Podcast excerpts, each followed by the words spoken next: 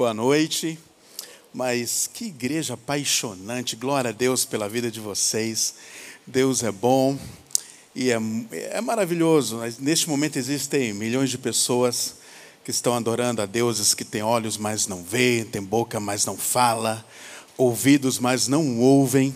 E nós somos tão privilegiados que nós estamos aqui adorando o único Deus vivo. A Bíblia fala que diante deste Deus, diante deste Cristo, todo joelho se dobrará e toda língua confessará que Ele é Senhor.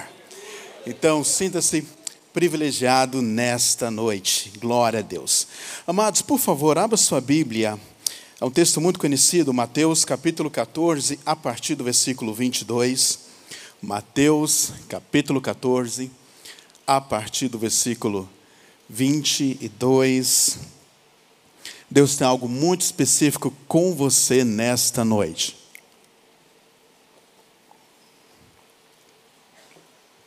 Que o teu coração esteja aberto para ouvir o que Deus tem. Mateus capítulo 14, a partir do versículo 22, o texto diz assim: Logo a seguir, compeliu Jesus os discípulos a embarcar e passar adiante dele para o outro lado, enquanto ele despedia as multidões. E despedidas as multidões, subiu ao monte a fim de orar sozinho. E caindo a tarde, estava ele só. Entretanto, o barco já estava muito longe, a muitos estádios da terra, açoitado pelas ondas, porque o vento era contrário. Na quarta vigília da noite, foi Jesus ter com eles andando por sobre o mar. E os discípulos, ao ver andando por sobre as águas, ficaram aterrados e exclamaram: É um fantasma! E tomado de medo, gritaram. Mas Jesus imediatamente lhe disse: Tem de bom ânimo, sou eu, não temais.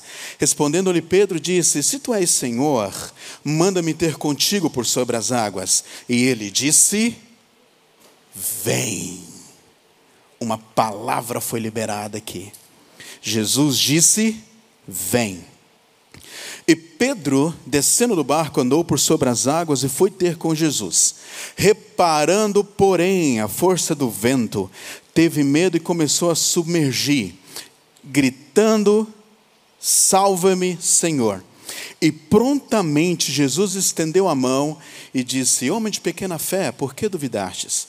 E subindo ambos para o barco, cessou o vento, e os que estavam no barco adoraram, dizendo: Verdadeiramente és Filho de Deus. Uau! Vamos orar mais uma vez. Orar nunca é demais, amém? Pai, obrigado pela tua palavra que é viva e eficaz. Nós clamamos, Espírito do Deus vivo, que tu possas falar conosco nesta noite, edificando-nos e fazendo com que nós possamos ser transformados pela verdade da tua palavra, que é poder e vida. No nome de Jesus. Amém.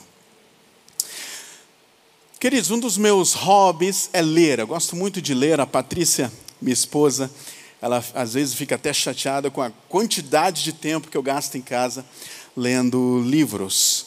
E o perfil de livros que eu gosto de ler, entre os vários perfis, eu gosto de ler muitas biografias. Há uh, mais de 20 anos atrás, um pastor muito bem sucedido nos Estados Unidos, ele disse que os pastores que mais crescem eles gostam de ler biografias. Eu peguei aquilo e comecei a ler. Eu acredito que eu li mais de 100 biografias de grandes homens de Deus do passado e do presente. A história recente fala de um homem que faleceu há pouco tempo, acho que 2019, 2020, 2019, não me recordo bem, mas seu nome era Reinhard Bonk. Talvez alguns de vocês já ouviram falar neste irmão. Deixa eu te contar um pouco da história dele.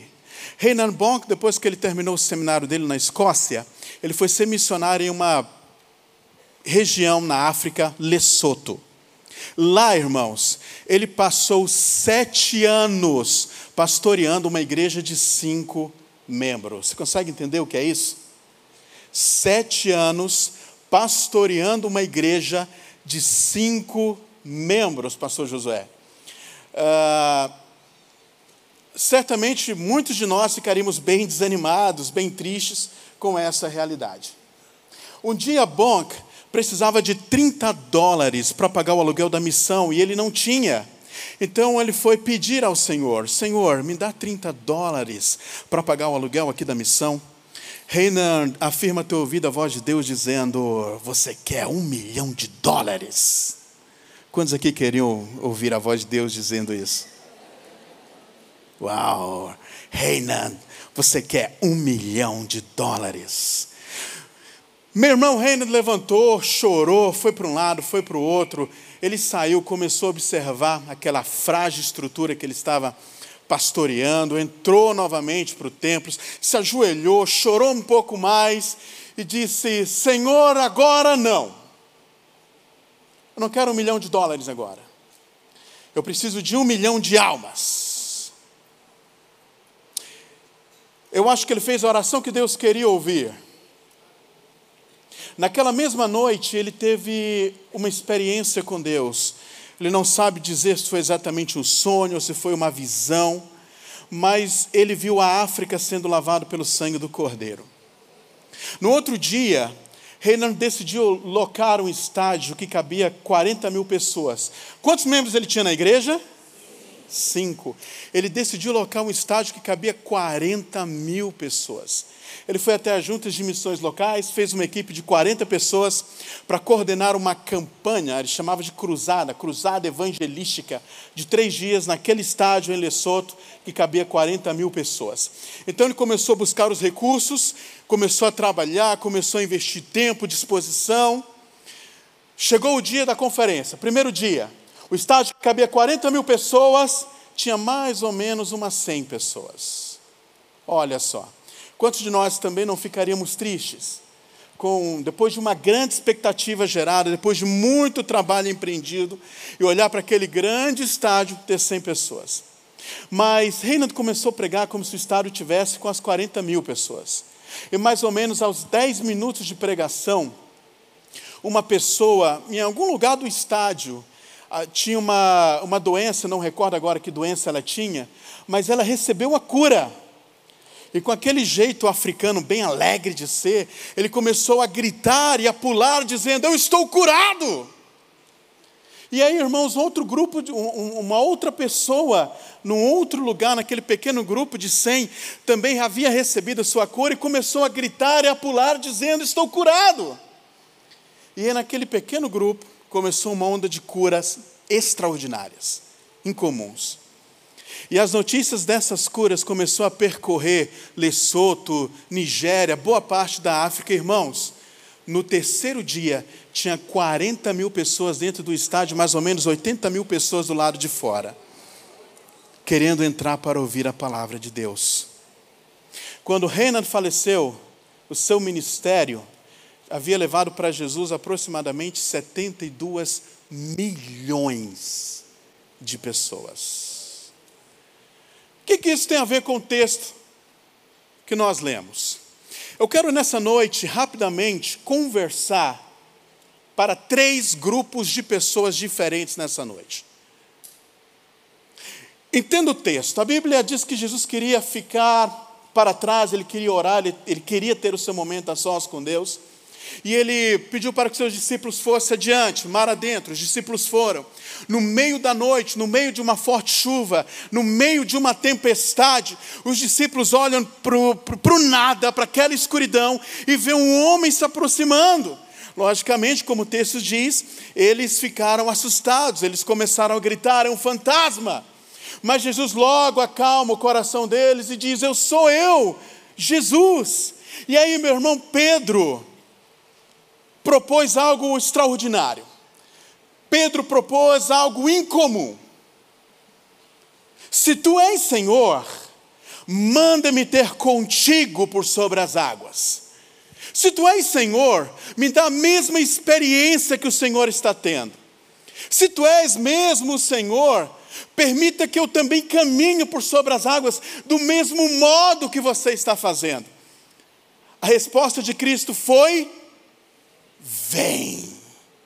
Uau, vem. Bastou uma palavra. Vem. Sabe qual é o nome disso? Chamado. Fala comigo, chamado. Ele disse: Vem. pode sair do seu barco, Pedro, e vem.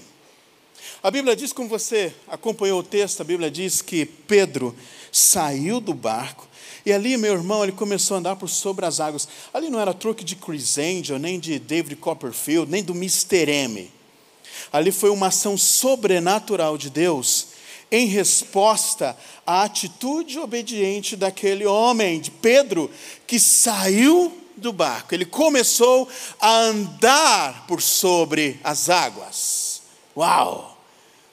Uma ação sobrenatural começou a acontecer ali. Um milagre. O que é um milagre? Milagre é uma intervenção divina. É quando todas as leis da natureza, todas as leis da física, da química, enfim, todas as leis biológicas são contrariadas. E Jesus é expert em contrariar as leis naturais, realizando milagres. Você crê nisso? Mas deixa eu te falar uma coisa. Como eu disse, eu quero falar para três grupos de pessoas aqui. O primeiro grupo de pessoas é aqueles que ouvem Deus dizendo, Jesus dizendo, vem. Aqueles que Jesus tem falado constantemente, sai do seu barco. É aquele grupo onde Jesus tem constantemente falado, dizendo: Olha, eu quero que você saia do seu barco e viva obras ainda maiores. Eu preciso que você saia do barco e viva uma experiência em comum. Se você quer viver extraordinariamente, eu preciso que você saia do lugar onde você está. Eu preciso que você saia desse ambiente relativamente confortável. Aquele barco era um lugar relativamente confortável. A Bíblia diz que ele, é, o barco era açoitado pelas ondas. O vento era contrário, e foi nesse ambiente de enorme turbulência, foi nesse ambiente de fortes ondas, foi nesse ambiente de grandes ventos que Jesus disse para Pedro: Pode vir. E Pedro saiu exatamente nesse lugar. Quando Jesus olha para você e diz: Vem, ele está te fazendo um convite para viver uma vida fora do comum. Quando Jesus olha para você e diz: Vem, é porque Ele quer revelar a glória dele através daquilo que Ele quer te dar. Quando Jesus diz para você: Vem, maldições começam a se transformar em bênçãos. Quando Deus olha para você e diz: Vem, é porque Ele quer revelar o sobrenatural dele na tua vida. Agora, tem muitas pessoas que não têm experiências para contar porque nunca saíram do barco. Perceba que a maioria ficaram dentro do barco. Muitas pessoas creem em Deus, sabe quem Ele é, o que Ele é capaz de fazer, mas não se movimenta. Existem pessoas que têm dons extraordinários aqui na igreja, mas não sabem que tem esses dons. Tem pessoas que têm um dom de cura, mas ninguém nunca ficou curado com a oração porque ele nunca se propôs a orar. Eu lembro de uma experiência que eu tive em Uberlândia no ano de 2009. Fui pregar numa igreja, Luz para os Povos, talvez a, uma das maiores igrejas da cidade. E naquela noite nós ministramos exatamente sobre cura, uma palavra sobre cura. Cristo é aquele que cura. No final da, no final do culto, uma moça veio até mim e disse: Pastor, você pode ir na minha casa amanhã e orar pela minha sobrinha que está com meningite? Eu olhei para ela e falei: Minha irmã, você entendeu que não se trata de, de uma pessoa, mas se trata do poder de Deus que se manifesta através daqueles que se dispõem. Eu quero que você vá lá na sua, na sua casa e você ore pela tua sobrinha. Comece a exercer essa, essa unção, comece a viver essa palavra, comece a viver tudo que Deus disse que você podia fazer. E ela olhou para mim e disse: Pastor, você é muito metido. E deu as costas e saiu, foi embora. Queridos, nove meses depois eu retorno àquela igreja. Depois da pregação, uma, aquela mesma senhora veio na minha direção. Ela se aproximou de mim e disse: Pastor, você lembra de mim? Falei: Claro que eu lembro, eu não, jamais vou esquecer de você. Não é sempre que as pessoas me chamam de metido. Ela, pastor, naquele dia, eu fiquei com tanta raiva de você, com tanta raiva, que quando eu virei as costas para você, eu disse assim: Pois eu vou mostrar para esse pastor que Deus também me usa. Eu fui na minha sobrinha, coloquei a mão sobre ela, orei como nunca orei antes, e ela ficou curada. Você sabe, meu irmão, que Deus tem falado: vem, vem, vem, para muita gente. E não estou falando só no contexto ministerial. Tem pessoas com grandes projetos, grandes sonhos. Eu quero que você entenda algo: Deus não faz nada pela metade. O Deus que te deu a capacidade de sonhar, também te deu a capacidade de realizar. E aí, meu irmão, é nisso que nós vimos a justiça de Deus. Ele seria injusto se permitisse apenas você de planejar, de sonhar e não tivesse essa capacidade de sonhar. Mas eu quero que você entenda, queridos, que Deus ele está dizendo: vem, sai do teu barco. Esse é o momento. Existem pessoas que dizem assim: não, mas eu estou velho demais para realizar o que eu sempre sonhei. Outros dizem: não, eu estou novo demais. acho que Deus quer usar pessoas mais maduras. Deixa eu te contar aqui uma história, duas histórias. Você sabe que um dos avivamentos mais extraordinários que aconteceram neste século, na década de 60, foi promovido, o canal desse avivamento foram duas mulheres, chamadas uh, uh, Peg e Christine Smith, as irmãs Smith, 1960, nas Ilhas Hébridas, na Escócia. Deixa eu te contar um pouco do que aconteceu ali. Uma tinha 80 anos, tinha artrite, artrose e um monte de problemas. A outra tinha 82 anos, era quase cega, também tinha vários problemas físicos. Só que as duas entenderam que elas, mesmo naquela idade, mesmo com toda, toda aquela fragilidade física, elas entenderam que elas poderiam fazer algo a mais para Deus. Elas desejaram sair do barco. E aí elas começaram a andar pelas ruas daquelas ilhas. E elas diziam o seguinte: olha a base da oração delas: Senhor, nós não temos saúde, nós não temos força, nós não temos companhia, mas nós temos uma promessa: que o Senhor derramaria água sobre os sedentos. Nós estamos com sede. Essa era a oração daquelas duas irmãs. E por causa destas orações, Deus fendeu os céus das Ilhas Hébridas e mandou um avivamento tão extraordinário. Houve em um ano mais de 100 mil conversões. Mais cedo, um pouquinho, 50 anos antes, Evans Roberts, um garoto de 13 anos de idade, decidiu sair do barco e clamar por um avivamento no seu país, em Gales. E ele começou a clamar durante. O seu clamor durou 13 anos. Aos 26 anos, os céus de Gales se abriram, se romperam, e Deus também derramou um avivamento tão tremendo. Queridos, foram pelo menos 100 mil conversões em seis meses. Os juízes de Gales começaram a distribuir luvas brancas, porque não havia mais violência, não havia mais é, prostituição, não havia mais crimes em Gales. Tudo isso porque um jovem decidiu se posicionar. Tudo isso porque um jovem decidiu sair do barco e viver tudo aquilo que Deus queria dar para ele. Meu irmão, Deus está falando para um grupo de pessoas hoje à noite: sai do teu barco. Sai do barco, porque eu quero revelar coisas incomuns para você. Só quem vive milagres, só quem vive extraordinariamente são aqueles que saem do barco.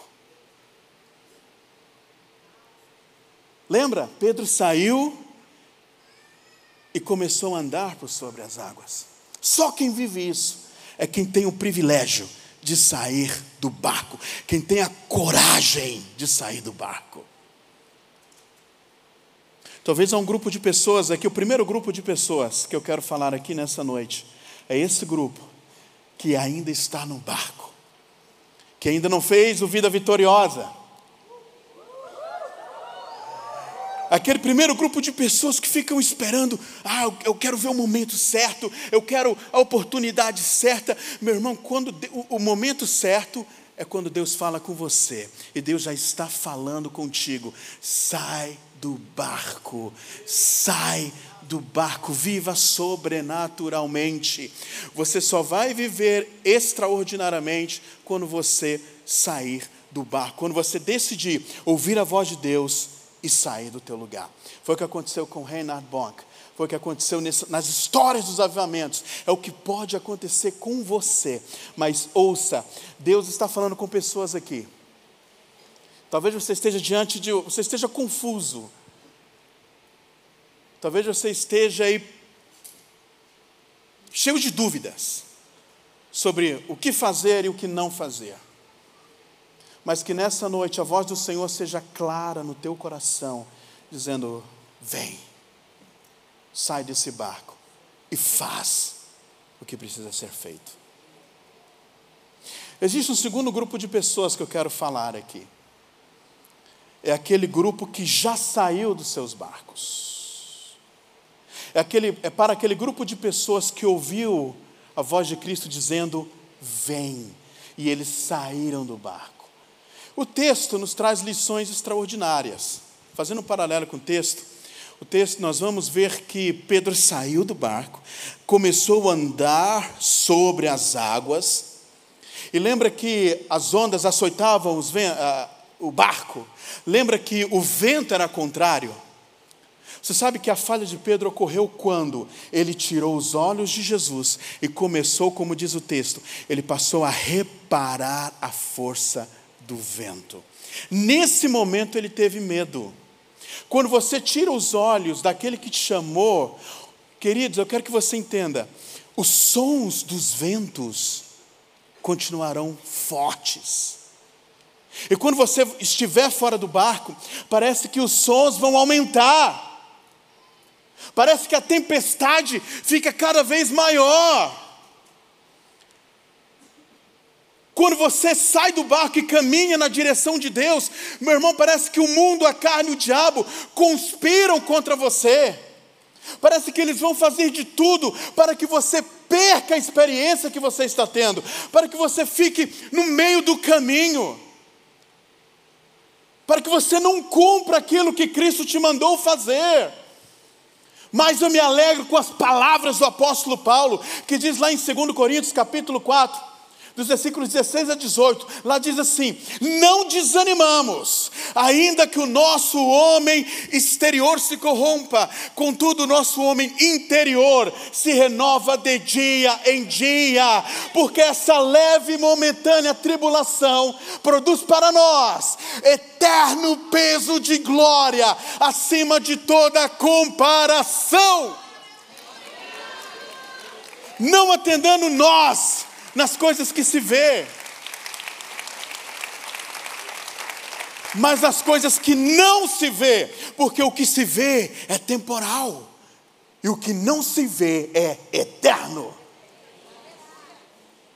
Lembra das palavras do apóstolo Paulo, Romanos, capítulo 5.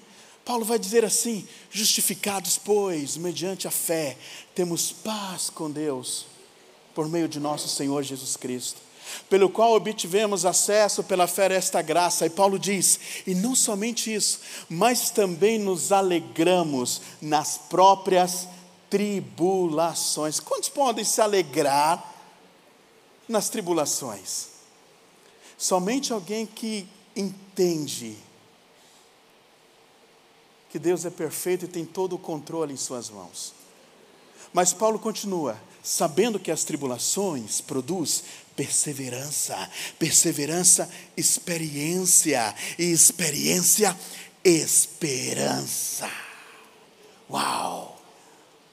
Paulo está dizendo que ele passa com alegria aquelas tribulações, ele, ele se alegra nas tribulações, porque no final ele vai viver a esperança em Cristo Jesus. Salmo 119, versículo 71, Paulo vai, é, o salmista vai dizer assim: olha o que o salmista fala. Foi bom eu ter passado pela aflição, pois só assim compreendi os desígnios de Deus. Atos capítulo 20, versículo 24. Apóstolo Paulo vai dizer assim: Não tenho a minha vida por preciosa para mim mesmo, se tão somente completar a carreira e o ministério que o Senhor Jesus me confiou. O que é que Paulo está dizendo? Eu vou até o fim. Nada é tão importante do que ir, do que completar aquilo que Jesus me mandou fazer. Então, meu amado, você está fora do barco, eu quero que você entenda: os ventos não vão parar, os ventos vão continuar fortes, densos, a tempestade parece que ela vai vir de uma forma cada vez mais intensa. Durante muito tempo se pensou que quando você, que um sinal de aprovação era a tranquilidade. Durante muito tempo se ensinou sobre isso. Ah, se está tendo muito empecilho, é porque não é de Deus. Quem disse? Eu nunca vi na história bíblica nenhuma grande vitória sem guerra, sem luta. Esse vem que o Senhor nos convida todos os dias é para a guerra.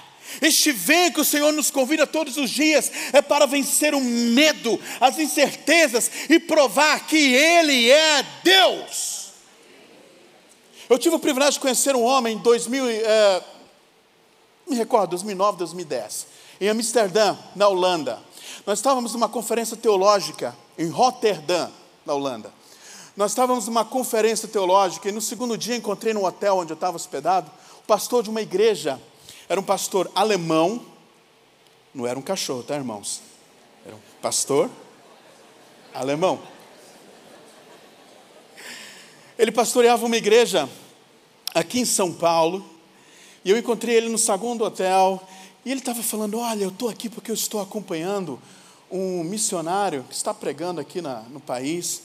Ele é alemão também, mas ele foi missionário na época da Europa comunista, chamada Cortina de Ferro. E aí ele começou a contar a história desse missionário. Resumindo, vou resumir para você a história desse, desse missionário. Ele ficou preso num campo de concentração romeno durante dois anos. Quando os soldados romenos liberaram ele, soltaram ele, os soldados mataram a esposa e os dois filhos dele e depois perfuraram seus dois olhos para que a morte de sua família fosse a última imagem da sua vida. Eu olhei para o Stephen, eu resumi a história dele. Olhei para o Stephen e disse: Me apresenta esse homem. Faz com que ele ore por mim. Eu quero que ele coloque a mão na cabeça, na minha cabeça. Quero que ele ore por mim. Eu quero ouvir as suas histórias. Ô oh, Stephen, me compartilha. Deixa, deixa eu, eu conversar com esse homem. Fui para o quarto do Steph. Quando o Steph abre a porta, irmãos, aquele senhorzinho, ele estava com 93 anos de idade. Ele estava de joelhos ali no pé da cama, ele estava orando ao Senhor. Eu entrei no quarto esperando ele acabar de orar. Era a primeira vez que eu estava torcendo para alguém parar de orar. Mas ele não terminava a sua oração. Steph, eu vou para o meu quarto, daqui um pouco eu volto. Queridos, quase duas horas depois eu volto para o quarto do Stephen, bato na porta, Stephen abre a porta com um sorrisinho de canto e me mostra aquele senhorzinho ainda de joelhos orando ao Senhor. Eu entro, irmãos, quase duas horas. Eu entro, espero um pouco. Eu começo a notar que ele falava as mesmas coisas, eu não sei pronunciar para você. Mas aí, de curioso, eu perguntei, Stephen, o que, que ele está dizendo aí? Só de curiosidade, como é que quais, quais têm sido as palavras dele? Irmãos, Steph olhou para mim e disse assim: André, a base da oração dele é o seguinte: abre aspas. Senhor, eu estou frágil como o pó da terra, mas se quiserdes, ainda pode me usar. Imagina um pastor de 93 anos de idade, 70 anos de vida missionária, perdeu sua esposa e filhos fazendo missões, perdeu sua saúde e chegar aos 93 anos e dizer: Senhor, estou fragilizado, mas o Senhor ainda pode me usar. Ele certamente foi uma das maiores experiências que eu tive, porque eu, eu aprendi muito.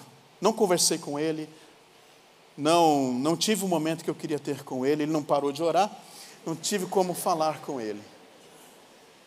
Mas foi uma das grandes experiências da minha vida porque eu vi alguém que estava fora do barco e não voltou, não retrocedeu, não tirou os olhos daquele que o chamou para olhar os ventos. Deixa eu te falar, se você retirar os teus olhos daquele que te chamou, você vai ficar no meio do caminho. Então, o, grupo, o segundo grupo de pessoas que eu estou falando aqui é para você que ouviu a voz de Cristo dizendo: Vem, saiu do barco, está no ministério, está caminhando segundo a vontade de Deus. Mas eu quero te alertar: a tempestade vai ficar mais forte. Mas você só vai perder a manifestação do poder de Deus se você tirar os olhos de Jesus e colocar nos ventos. Amém? E o terceiro e último grupo de pessoas. O texto fala que Pedro ouviu a voz de Jesus dizendo: Vem, saiu do barco, andou por sobre as águas, reparou a força do vento, e nesse momento o que é que aconteceu? Ele submergiu, ele começou a afundar, ele começou a perder a sua experiência. O terceiro grupo de pessoas é aquele que ouviu a voz de Deus, respondeu à voz de Deus, caminhou sobre esta orientação, caminhou sobre a palavra de Deus, experimentou ações extraordinárias do Senhor, mas não suportaram os ventos, não suportaram as críticas, não suportaram os apontamentos, não suportaram os desafios e afundaram.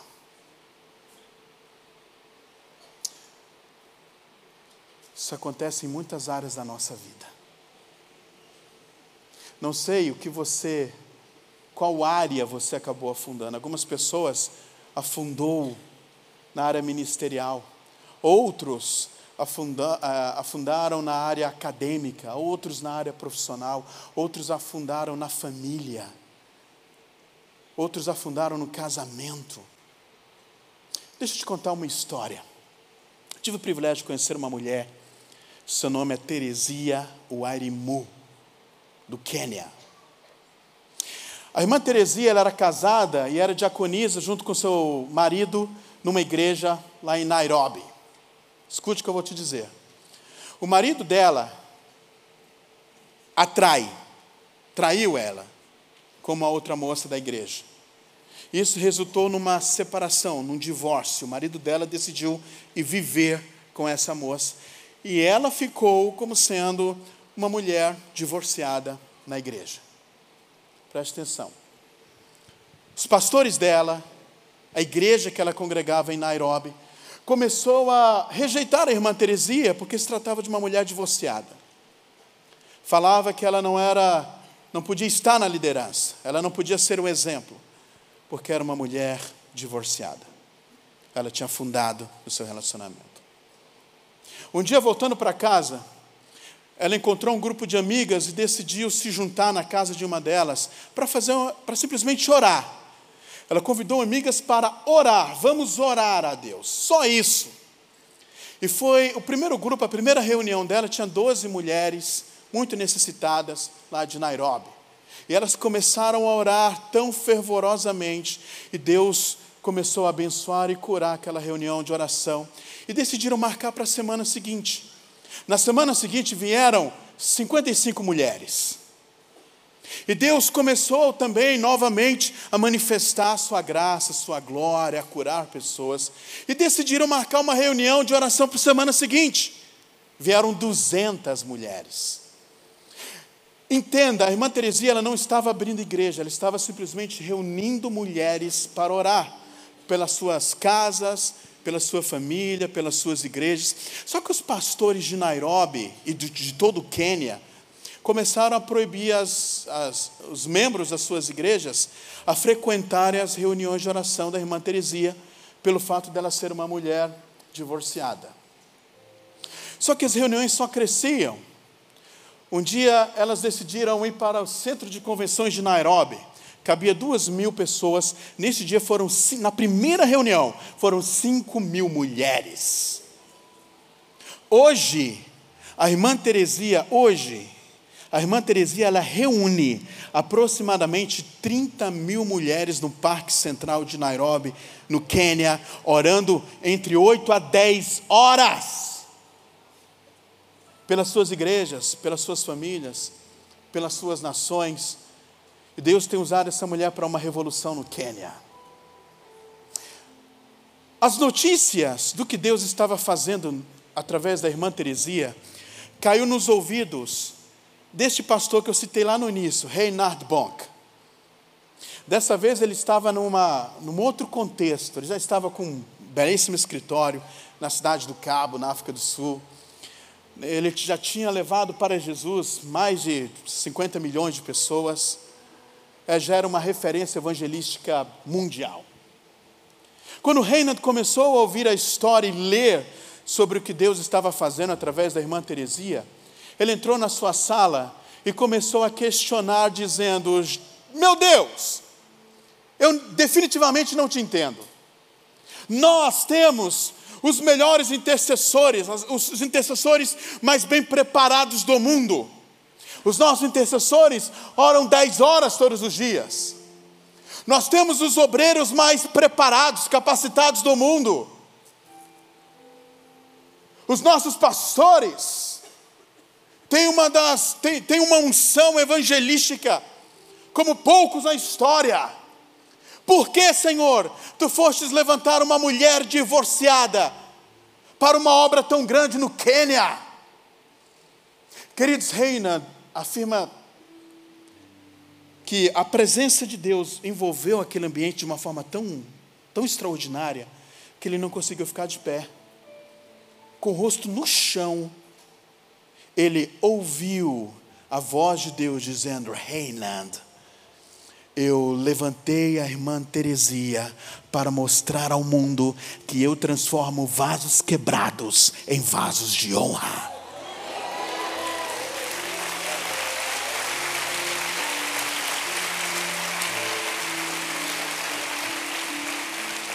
Por que eu estou te dizendo isso? Porque quando Pedro estava ali perdendo a sua experiência, ele começou a gritar: Jesus, salva-me! A Bíblia diz que prontamente. Ah, meu irmão, Jesus tem alegria. Jesus está pronto para restaurar a tua experiência. Jesus está pronto para renovar as tuas forças. Queridos, chama por Ele, é Ele que dá força ao cansado.